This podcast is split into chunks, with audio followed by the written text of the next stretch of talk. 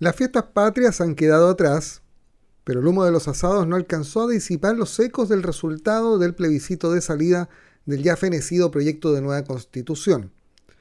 La pelota hoy está del lado de la cancha de los políticos, y serán ellos los que ahora determinen cómo va a seguir esta fiesta.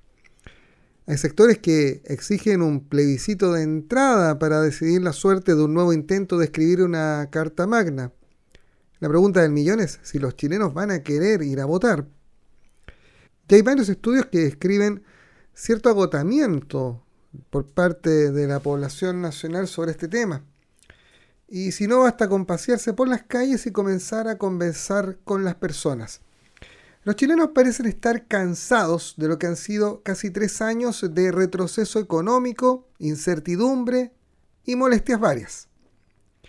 Hoy las preocupaciones de quienes viven en este país pasan por la economía, porque ¿para qué vamos a estar con cosas? La plata cada día alcanza para menos y los precios siguen al alza.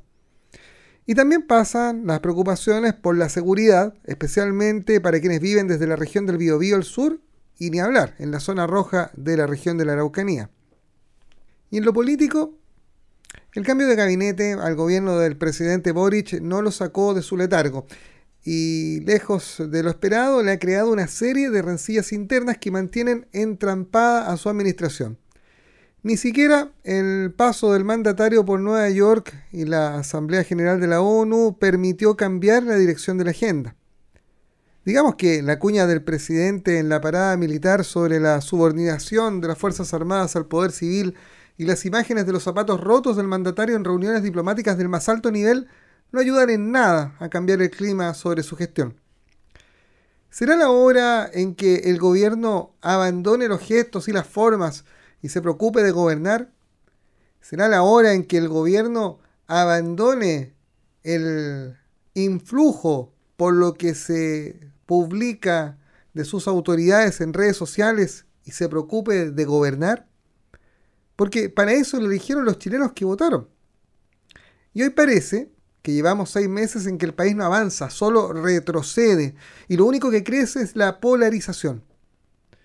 Y ojo, un experimentado ciudadano me decía hace algunos días que este panorama le recuerda el Chile de 1970 Espero que todos hayamos aprendido un poco de historia. Soy Juan Rafael Maldonado. Alguien tiene que decirlo.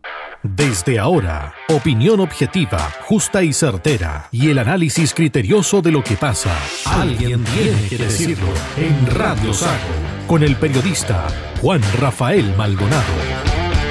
Bienvenidos a la edición de 18 chicos de nuestro programa. Hoy hablaremos de nutrición y sobre todo de cómo nos recuperamos del extenso e intenso feriado de fiestas patrias, pero también de la buena idea y mejor medida tomada por el gobierno en la ciudad de Puerto Montt y que busca liberar a las calles del centro de esta comuna, de la capital regional, de la presencia de vendedores ambulantes, vendedores ilegales. Eh, sí, no todo es tan malo. Pero como siempre arrancamos con la mejor música aquí en Radio Sago. Bienvenidos, bienvenidas. Aquí comienza. Alguien tiene que decirlo.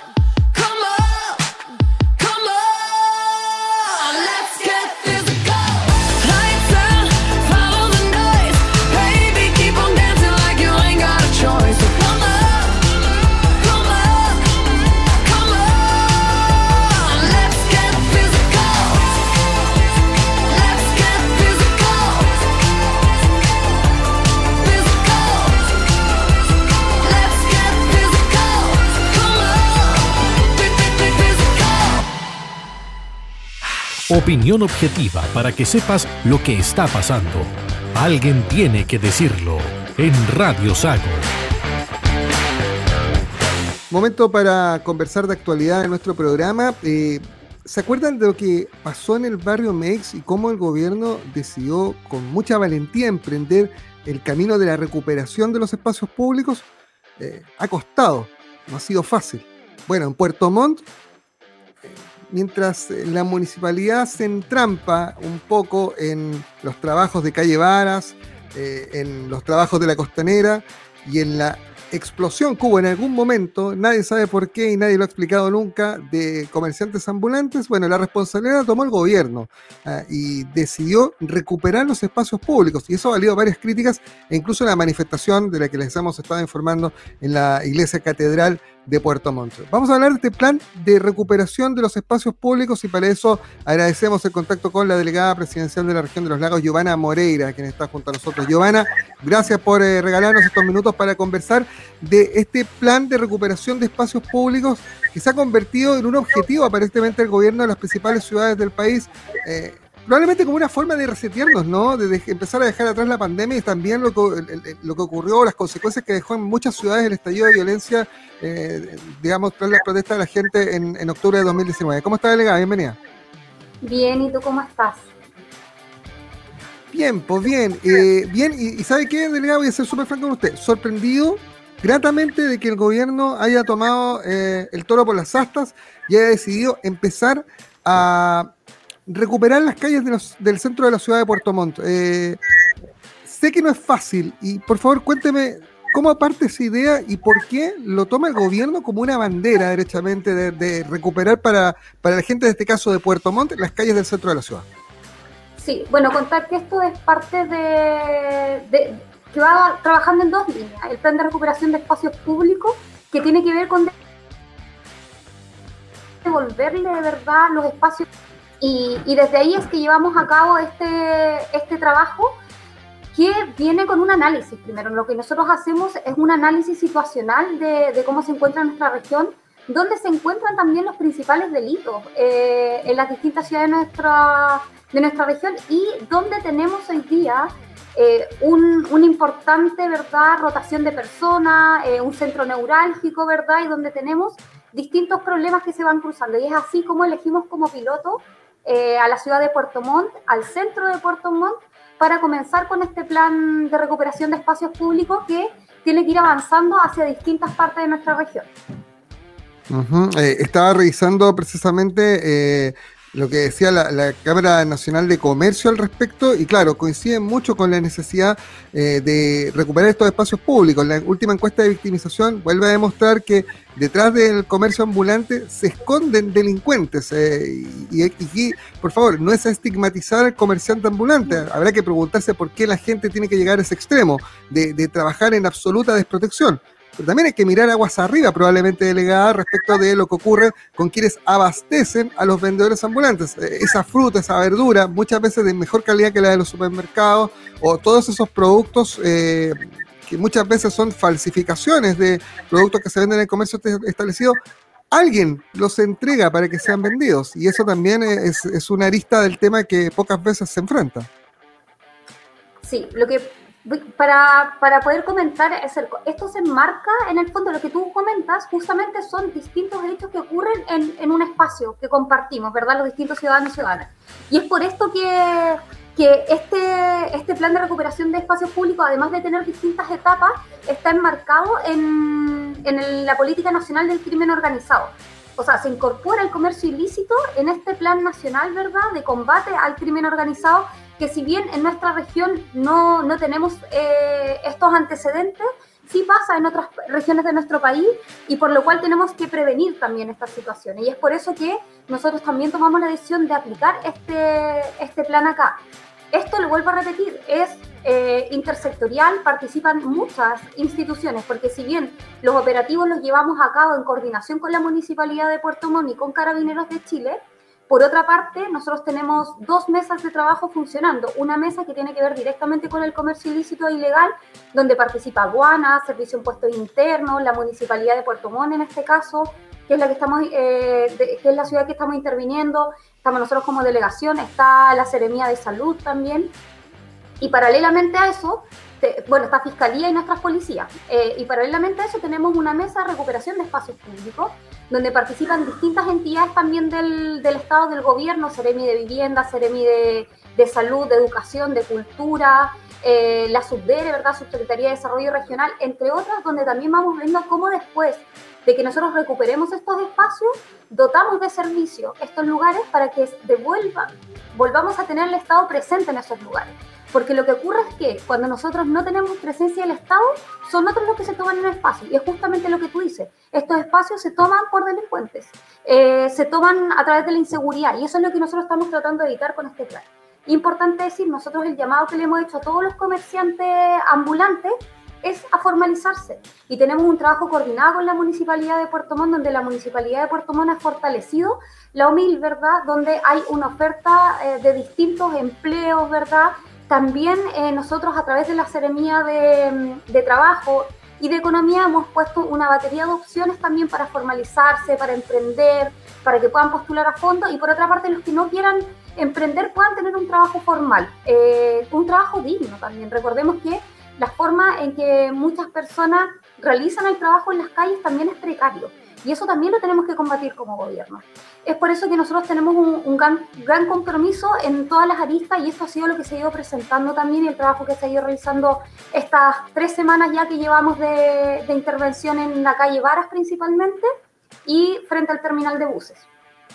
De la Claro, y, gran pregunta aquella delegada, este, este trabajo que está desarrollando con, mucha decisión el gobierno, ¿podría eh, trasladarse a otras ciudades de la región cuando ya este plan piloto esté evaluado?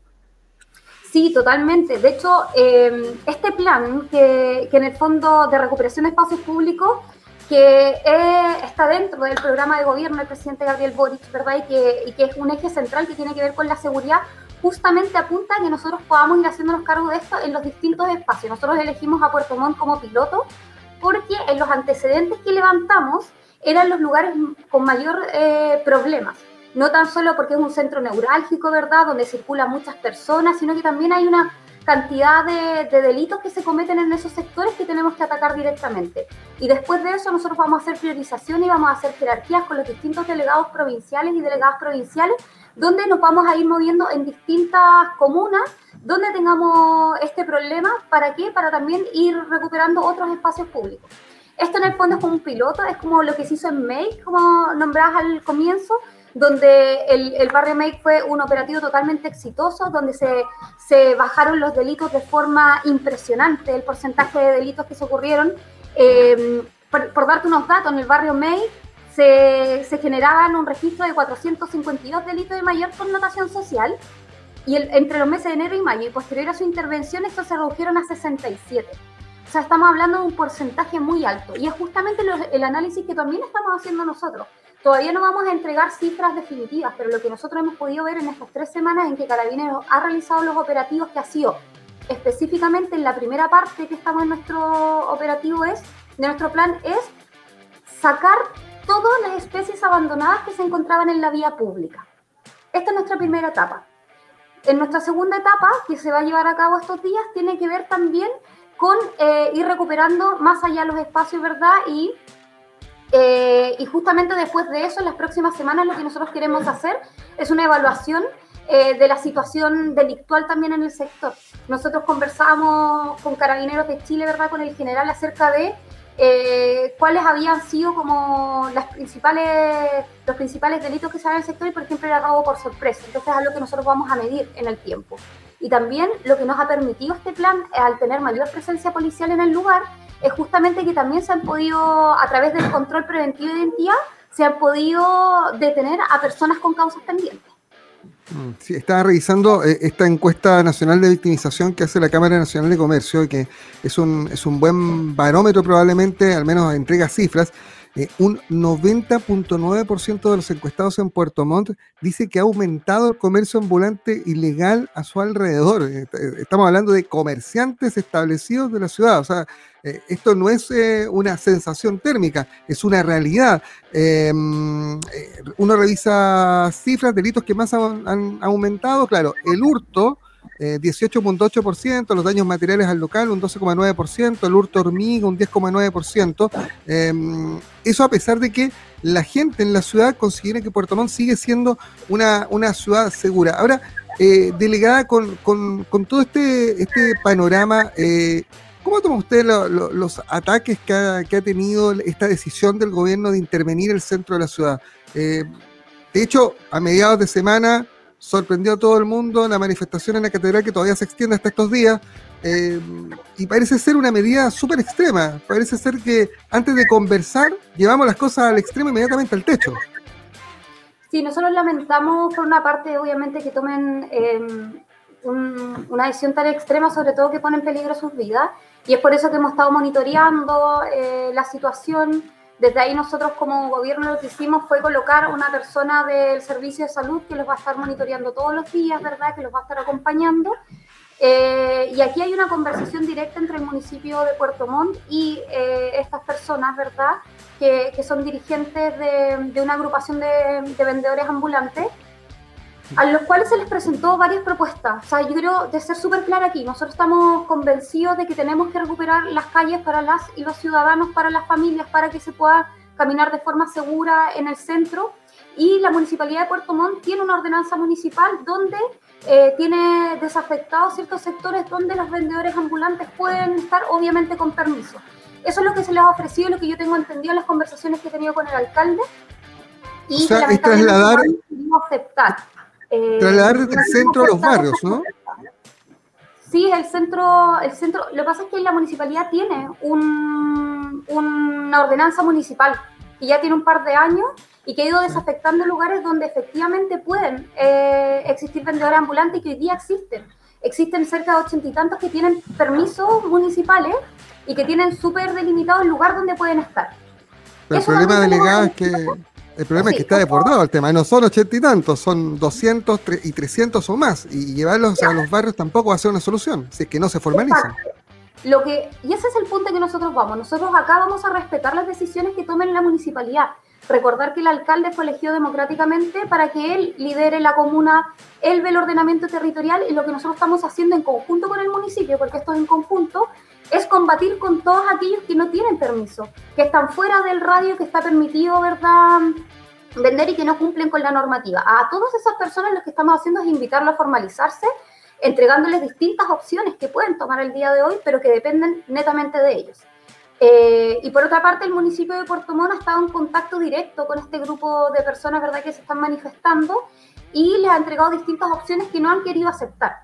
Y ahí ya es una decisión que, corresponde a ellos y que aquí también hay que poner el bien común. el bien común por sobre como lo que quiere una persona eh, en específico. Acá estamos hablando de espacios públicos que nos pertenecen a todos y todas y eh, espacios que queremos recuperar con seguridad. Es decir, nosotros queremos, por ejemplo, que al frente del terminal de Puerto Montt, donde hay una plaza histórica, ¿verdad? Que es el Camahueto, donde hay un establecimiento educacional, eh, donde hay un supermercado que es recorrido por muchas, o sea, está el terminal de buses donde llegan muchas personas de distintas partes de, de Chile, ¿verdad? Que nos va a conectar el día de mañana también con el terminal internacional, que nos va a conectar con el nuevo parque que vamos a tener en la costanera. O sea, queremos recuperar el centro de Puerto Montt para todos y todas las personas y que esos estudiantes, esas personas que llegan al terminal puedan caminar de forma segura en el centro de Puerto Montt. Y para eso tenemos que seguir con este plan que además va a traer inversión después. Eh, y la invitación es que todas las personas que son de la ciudad se sumen a este proyecto. Acá nos necesitamos todos y todas para, volver que los, para que los espacios se vuelvan seguros, ¿verdad? Y, ese es el compromiso que tenemos como gobierno. Eh, el eje central para nosotros, uno de nuestros ejes centrales es la seguridad y vamos a trabajar en conjunto con el municipio por eso. Eh, y a la vez acá vamos a entregar todas las alternativas que tengamos para que todas esas personas que hoy día eh, no cumplen con los requisitos, no cumplen con los permisos para estar en la calle, puedan también tener un ingreso en sus hogares, ¿verdad? Pero dentro de lo, de lo que está normado también. O sea, yo creo que eso es importante, como hoy día tenemos que cumplir con ciertas normativas y la invitación es caminar hacia allá y nosotros como gobierno, junto con el municipio de Puerto Montt, vamos a trabajar por, por poder asegurarles ciertas cosas. En condiciones de dignidad, delegada, porque esa gente eh, los días de lluvia se está mojando, no tiene ningún tipo de previsión, eh, son, son para todos los efectos de protección social, son indigentes. Eso no corresponde. Hay muchas mujeres que trabajan, hay muchas familias que dependen de ese ingreso. Son otros, los que están aguas arriba, los que se enriquecen. Ellos solo trabajan, solo trabajan para vivir. Entonces, aquí eh, también es tiempo de ponerle cascabel el gato y enhorabuena que el gobierno se haya puesto los pantalones largos en esto, haya tomado las responsabilidades que otros no están tomando y haya iniciado este camino. Y sin duda, los puertomontinos agradecen esta medida y lo único que esperan es que se pueda sostener en el tiempo, porque de poco va a servir este esfuerzo si las autoridades municipales, en este caso, no les prestan todo el apoyo que tienen que prestarle y no se, no se logra sostener esto en el tiempo. Si no, va a quedar el esfuerzo del gobierno huérfano, el esfuerzo de canadianos huérfanos y convertidos en los malos de la película y eh, el caos reinando en las calles del centro de la ciudad, que es lo que nadie quiere y que sencillamente todo el mundo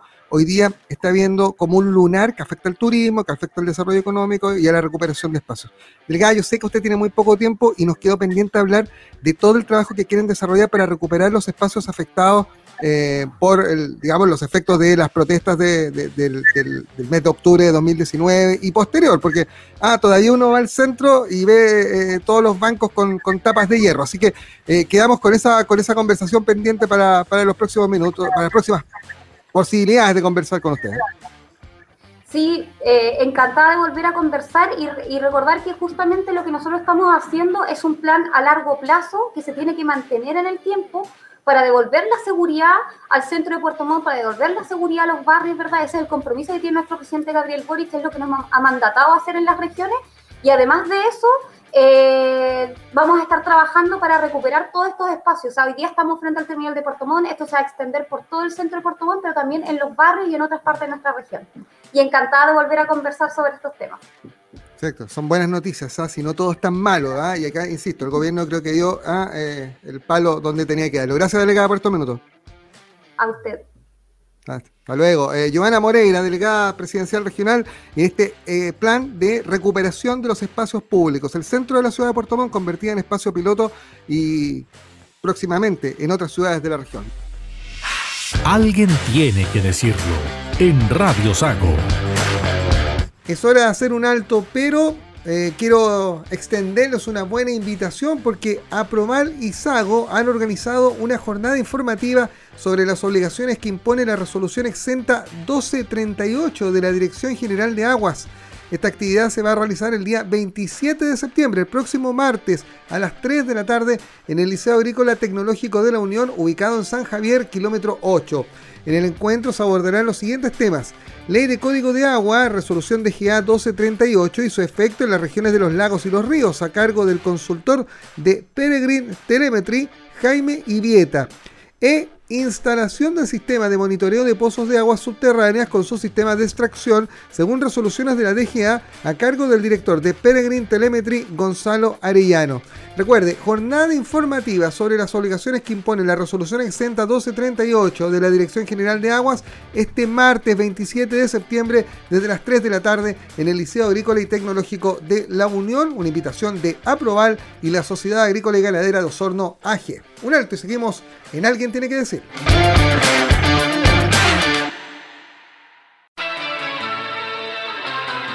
Alguien tiene que decirlo en Radio Sago.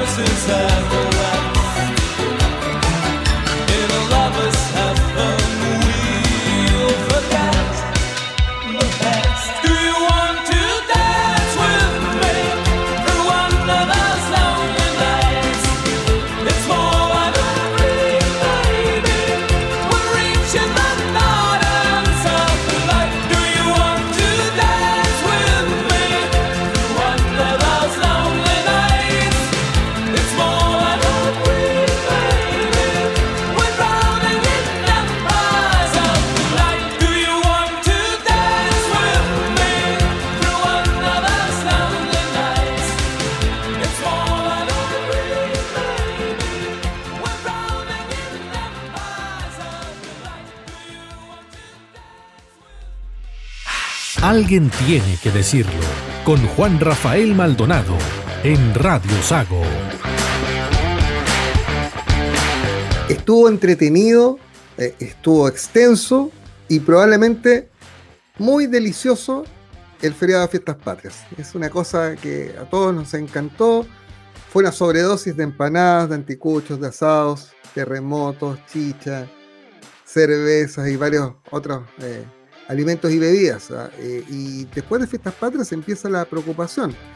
Eh, hay estudios que dicen que los chilenos adquieren entre 2 a 3 kilos adicionales solo en las festividades patrias. Bueno, ¿qué hacer para volver a la realidad, para aterrizar y recuperar el peso y para proyectarse, ¿no? Porque el verano está a la vuelta de la esquina. Bueno, Vamos a conversar de eso con la nutricionista de la Clínica de la Universidad de los Andes, Bárbara Castillo, que nos acompaña en alguien decirlo. Bárbara, gracias por estos minutos. ¿Cómo estás? Hola Juan Rafael, no, y para mí, un, para mí un gusto venir ahí al, programa y conversar eh, sobre nutrición, que es algo que tengo que hablar todos los días. Oye, Bárbara, eh, ¿cómo es este periodo post fiestas patrias? ¿Es muy traumático para los chilenos derechamente? O sea, yo creo que hay, un tema conductual del chileno que em, usualmente em, durante las fiestas, ya no nos refiramos exclusivamente al, 18, 18, Navidad, Año Nuevo, eh, que claro, uno se, va a los excesos y tiene esa conducta de, sobrealimentarse con, ya sea con bebida, como bien, muy bien tú decías, eh, comida, comer en exceso. Eh, claro, después de eso viene el, tema de que uno dice, chuta, comí demasiado y, ¿qué hago? Y bueno, estas recomendaciones yo creo que algo que todas las nutricionistas eh, o nutriólogas van, a, coincidir conmigo, es que lo ideal es que uno primero no llegue al paso anterior, que es comer en exceso, sino que uno sea capaz de tener una alimentación mucho más equilibrada. Eh, pero bueno, ya, si ya pasó, eh, yo creo que lo importante es eh, llevar una alimentación habitual. no existe ninguna, y aquí quizás les voy a hacer un spoiler alert a todos o les voy a arruinar todo el, el, objetivo que tenían. No existe la dieta milagro que va a hacer que uno baje de peso o estas como jugos detox o cosas que van a desintoxicar el organismo eh, no, no, existe. Para eso existe el, el hígado y el riñón y, para eso uno tiene que ayudar al hígado y al riñón. Y la forma de, de ayudarle es teniendo una alimentación mucho más balanceada. Y cuando uno, y ahí uno se pregunta, chuta, ¿pero qué es lo que es la alimentación eh, más balanceada?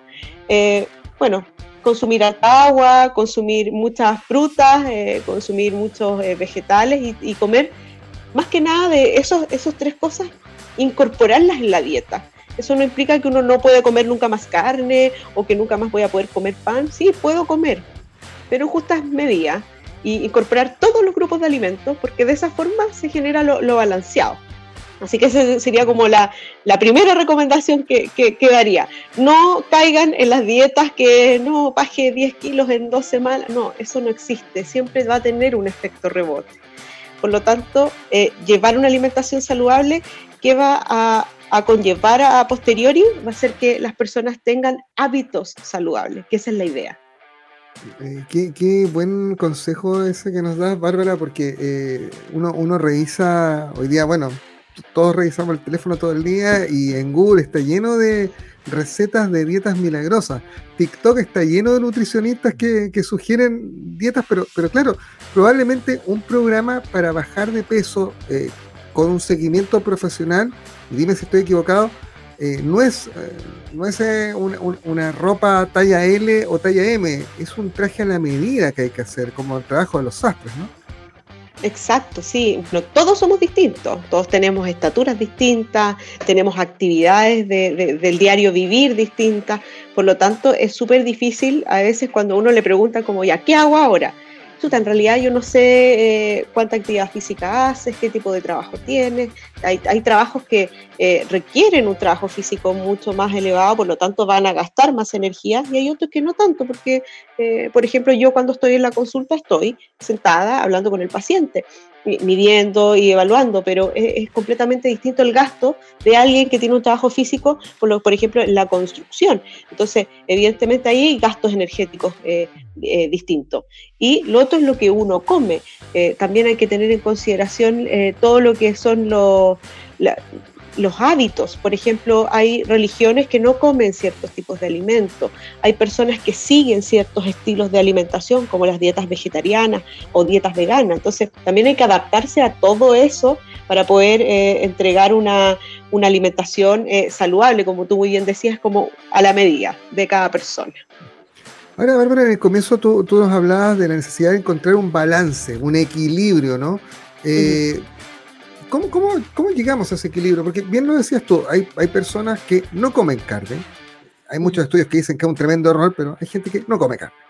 Hay otros que no comen vegetales o que comen ciertos vegetales, arrastran mañitas de, eh, de, niños y que se fueron quedando.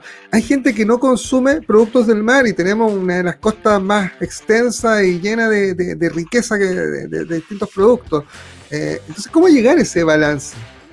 Exacto. Bueno, aquí eh, quizás va, a sonar como, como que eh, vengo a, vender una cosa así, pero claro, si uno tiene eh, dietas más selectivas, por ejemplo, que eh, uno no consume ciertos grupos de alimentos, lo que tú me decías, no, hay gente que no come pescado. Hay gente es más que tiene alergia al pescado, por lo tanto no puede consumirla. Y hay ciertos nutrientes que solo el pescado tiene, por ejemplo el omega 3, que es necesario consumirlo. Por lo tanto, en ese caso, como ese es un nutriente crítico al eliminar ese alimento, eh, debe ser suplementado.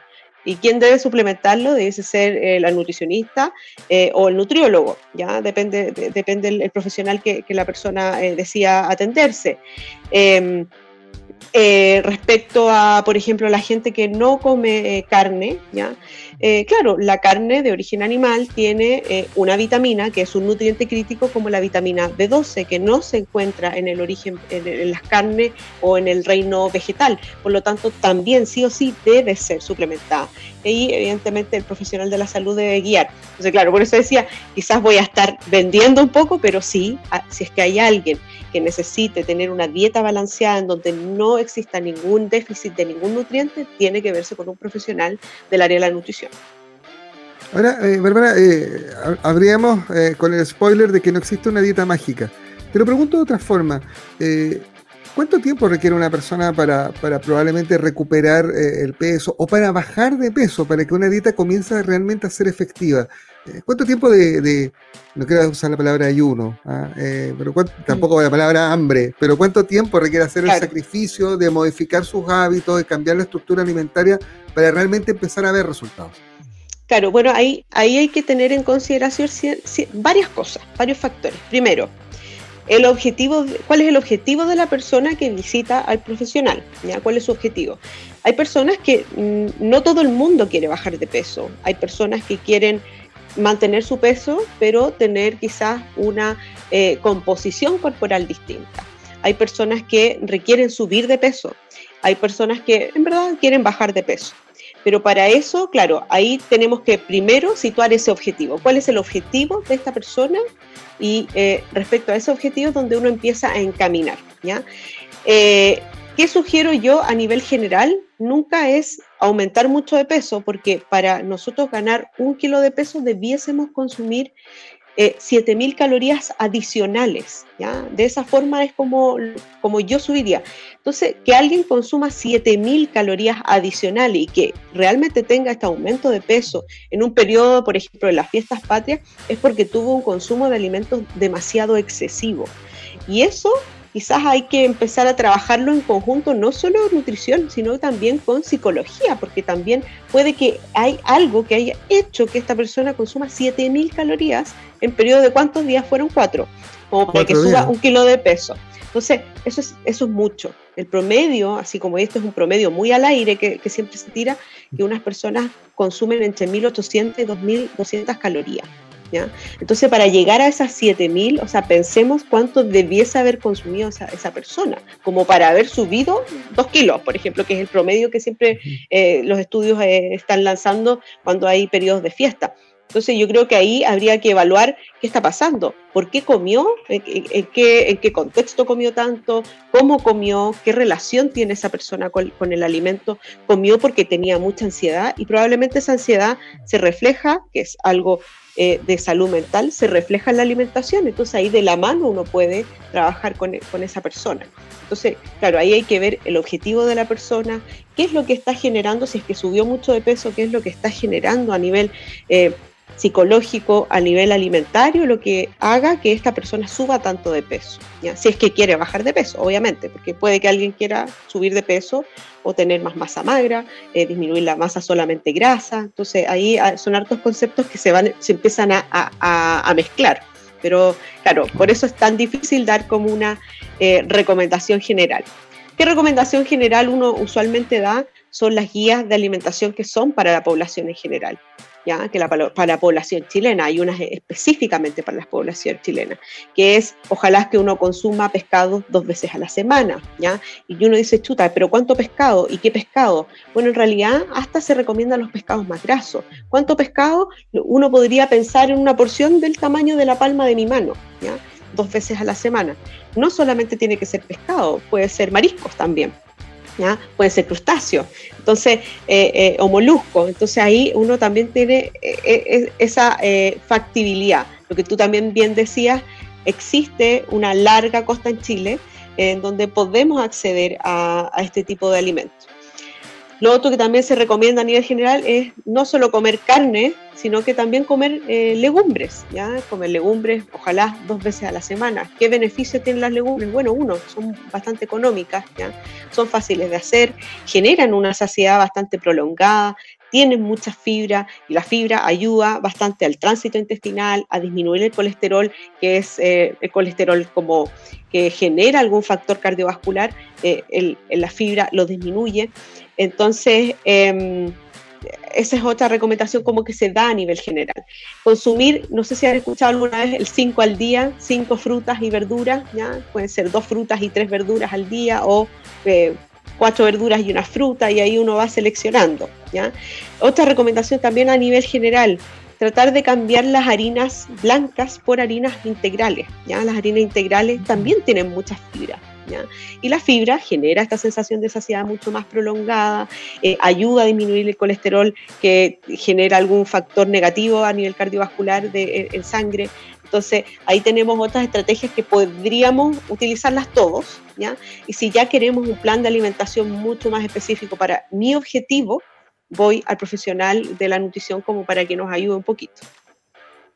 Ahora, eh, Bárbara, esto, estos sacrificios o estos cambios de hábito alimentario eh, tienen que ir de la mano con mayor consumo de, líquido, ¿no? De agua y, también con actividad física, porque si no, no, la cosa no va a caminar, no va a ser tan equilibrado, ¿no? Eh, exacto, no. La nutrición no, tampoco por sí sola es, es, una magia. Tiene que ser en conjunto con la actividad física. Y respecto al consumo de líquidos, claro, eh, ojalá solamente consumir agua, ¿ya? Si uno, y, uno crearse el hábito. Más que sacrificio, yo me gustaría como hablar más de hábitos, como que uno empiece a cambiar esta mentalidad de que voy a hacer el sacrificio para tener un cuerpo más lindo o, cual, sea el objetivo, sino que voy a tener este hábito de, alimentación más saludable, eh, de actividad física, de ingerir más líquido para tener una, vida más saludable y quizás eh, llegar a la vejez eh, más eh, activo, más, eh, no, con enfermedades asociadas con la alimentación que se podrían haber, evitado. Bárbara es nutricionista, pero tiene especialidad en tratamiento de niños, en tratamiento de digamos, trastornos alimentarios con, niños. y, con nuestros niños sufrimos permanentemente el tira y afloja con los dulces. ¿ah? ¿A quién no le va a gustar un chocolatito de vez en cuando? Por ah, supuesto, eh, sí. Ah, un placer culpable de vez en cuando, ver una película con una galletita o con, alguna cabrita para mitad de maíz. El tema, Bárbara, es que eh, el, equilibrio entre el comer la comida y comer caramelo, golosinas, papas fritas y, otras y otras cosas que, claramente no, constituyen alimentación propiamente tal, eh, para los niños no, no, existe ese balance, no existe. Por ellos comer papas fritas y galletas todo el día. ¿Cómo, hacerlo con los niños para poder mantener? Porque, ojo, las estadísticas dicen de que lamentablemente nuestros niños eh, es una, una, de las poblaciones infantiles con mayores eh, grados de obesidad en el mundo. Entonces, lo que dejemos ahora con los niños hacia adelante no deja de ser preocupante. Sí, bueno, eh, claro, la población infantil es, es, preocupante. ¿Y por qué uno se preocupa? Porque finalmente son los futuros adultos que vamos a tener eh, en Chile. Entonces, eh, bueno, el, último mapa nutricional de la JUNAEV indicó que la tasa de, obesidad era de 25%, o sea, uno de cada cuatro niños tenía, tenía obesidad. Entonces, claro, es preocupante. ¿Qué hacer en este, en este paradigma que, que, me, que me comentas tú? Bueno, eh, primero, eh, como estrategia es pensar que los niños imitan todo lo que hacen los padres. O sea, eh, yo, le digo a veces a mis pacientes, es como, hasta los garabatos los imita. O sea, si el papá dice garabato, el niño obvio que va a decir garabato. O la mamá dice garabato, el, niño o niña obvio que va a decir garabato. Entonces, siempre existe esta, esta imitación. Y nosotros como padres somos modelos para los niños los niños siempre van a querer hacer todo lo que haga el papá o la mamá. Eh, por lo tanto, eh, se recomienda que uno sea un modelo, de, un modelo a seguir por parte de los niños.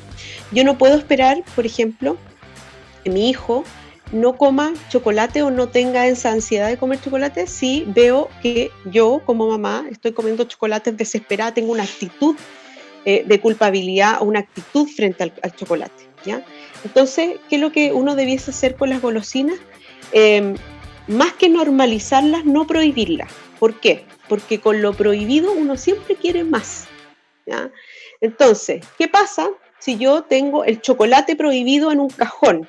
El niño va a querer ir a ver el cajón porque son curiosos, son niños. Entonces va a querer eso prohibido. ¿ya? Si uno también tiene esa actitud de esconder las cosas, también va a saber que es algo malo y va a comer con culpa. Entonces, tener esa actitud frente al alimento es lo que uno tiene, tiene que tratar de evitar. Entonces, ¿cómo hacerlo? Primero, la oferta en la casa. Si existe la oferta, va a existir la demanda. ¿ya? Si yo tengo muchas galletas y muchos chocolates, evidentemente que esas muchas galletas y muchos chocolates eventualmente se van a comer. ¿ya? Entonces quizás uno puede ir bajando la cuota progresivamente. Si yo compraba cuatro paquetes de galletas al mes, me compro tres y al mes siguiente dos y al mes siguiente uno. La idea no es como que sea un alimento prohibido, sino que se puede dar, pero en ocasiones especiales. Uno, por ejemplo, en un cumpleaños come torta, ¿cierto? Pero yo no tengo torta todos los días en mi casa. Entonces, ese es el pensamiento que hay que tener. Sí, yo puedo comer torta, un trozo de torta, porque estoy celebrando este cumpleaños, estoy celebrando o es algo esporádico. Sí, lo como, me como un trozo y listo. Pero no estoy todos los días comiendo torta. Entonces a los niños hay que enseñarle eso. Sí, puedes comer galleta, pero eh, comamos el fin de semana quizás. Y siempre asociarlo con algo eh, positivo. Por ejemplo, yo sí le puedo presentar como postre a un niño galletas, pero presentémoslo junto con, frutas. Por ejemplo, puedo poner frutillas y unas 3, 4 galletas. Entonces, eso que va a ver el niño, y yo también voy a comer lo mismo, porque todos debiésemos comer lo mismo, porque los niños nos van a imitar. Entonces, si a mí me ven que yo estoy comiendo galletas y me como la fruta además, los niños van a imitar eso. ¿ya? Lo mismo el helado, por ejemplo, sí, pueden comer helado, una bolita de helado, pero puede ser con fruta, puede ser con rodajas de, plátano, puede ser, eh, no sé, un poco de, frutilla, se me están olvidando todas las frutas, pero eh, uno puede ir mezclando, ¿ya? Entonces, de esa forma, yo, estoy, yo estoy educando al niño de que esa bolita de helado no es prohibida, es parte de mi alimentación, pero no voy a comer a destajo y es de vez en cuando. Y ahí cuando los niños también están como acostumbrados a comer mucho una cosa, lo que uno puede hacer es negociar con ellos. Hagamos un, eh, establezcamos un calendario. Ya, eh, el día lunes comemos una bolita de helado, el día martes comemos solo fruta, el día miércoles vamos a comer un yogur, el día jueves ya comemos galletas y el día viernes comemos chocolate. Entonces ahí nosotros estamos haciendo un intercalado de cosas positivas y negativas y no tienen esta como culpa en comer y lo normalizan. Después, créanme, cuando van a un cumpleaños no se van así como de cabeza a, la, mesa de, lo, toda la, comida, sino que como lo ven normal, es como, ah, quiero un poco y no quiero más en verdad. Y quiero comer de otras cosas y voy a seguir jugando.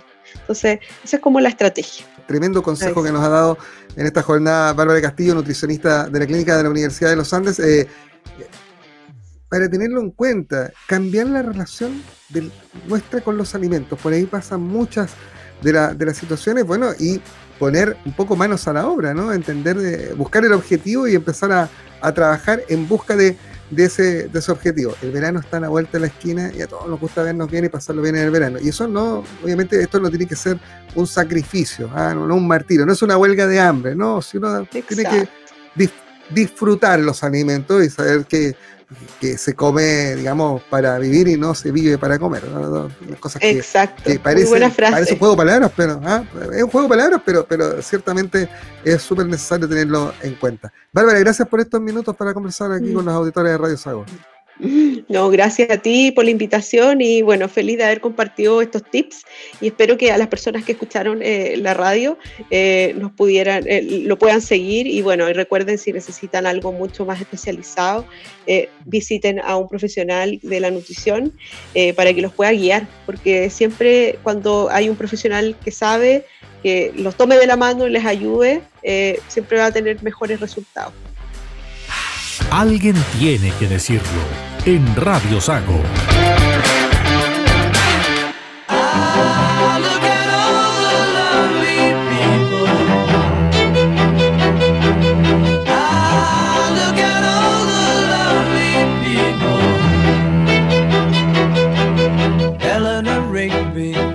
up the rice in the church where a wedding has been.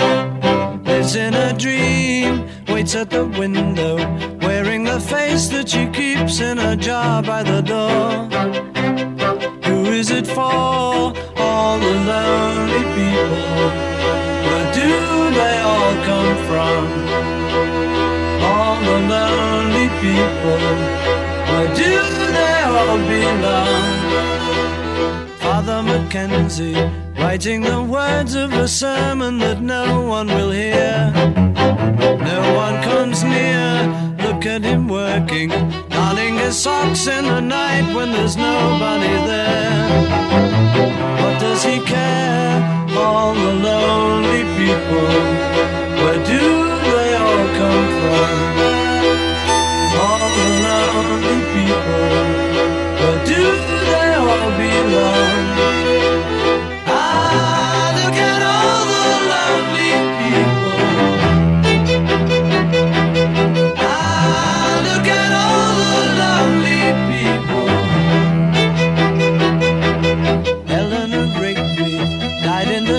And was buried along with her name.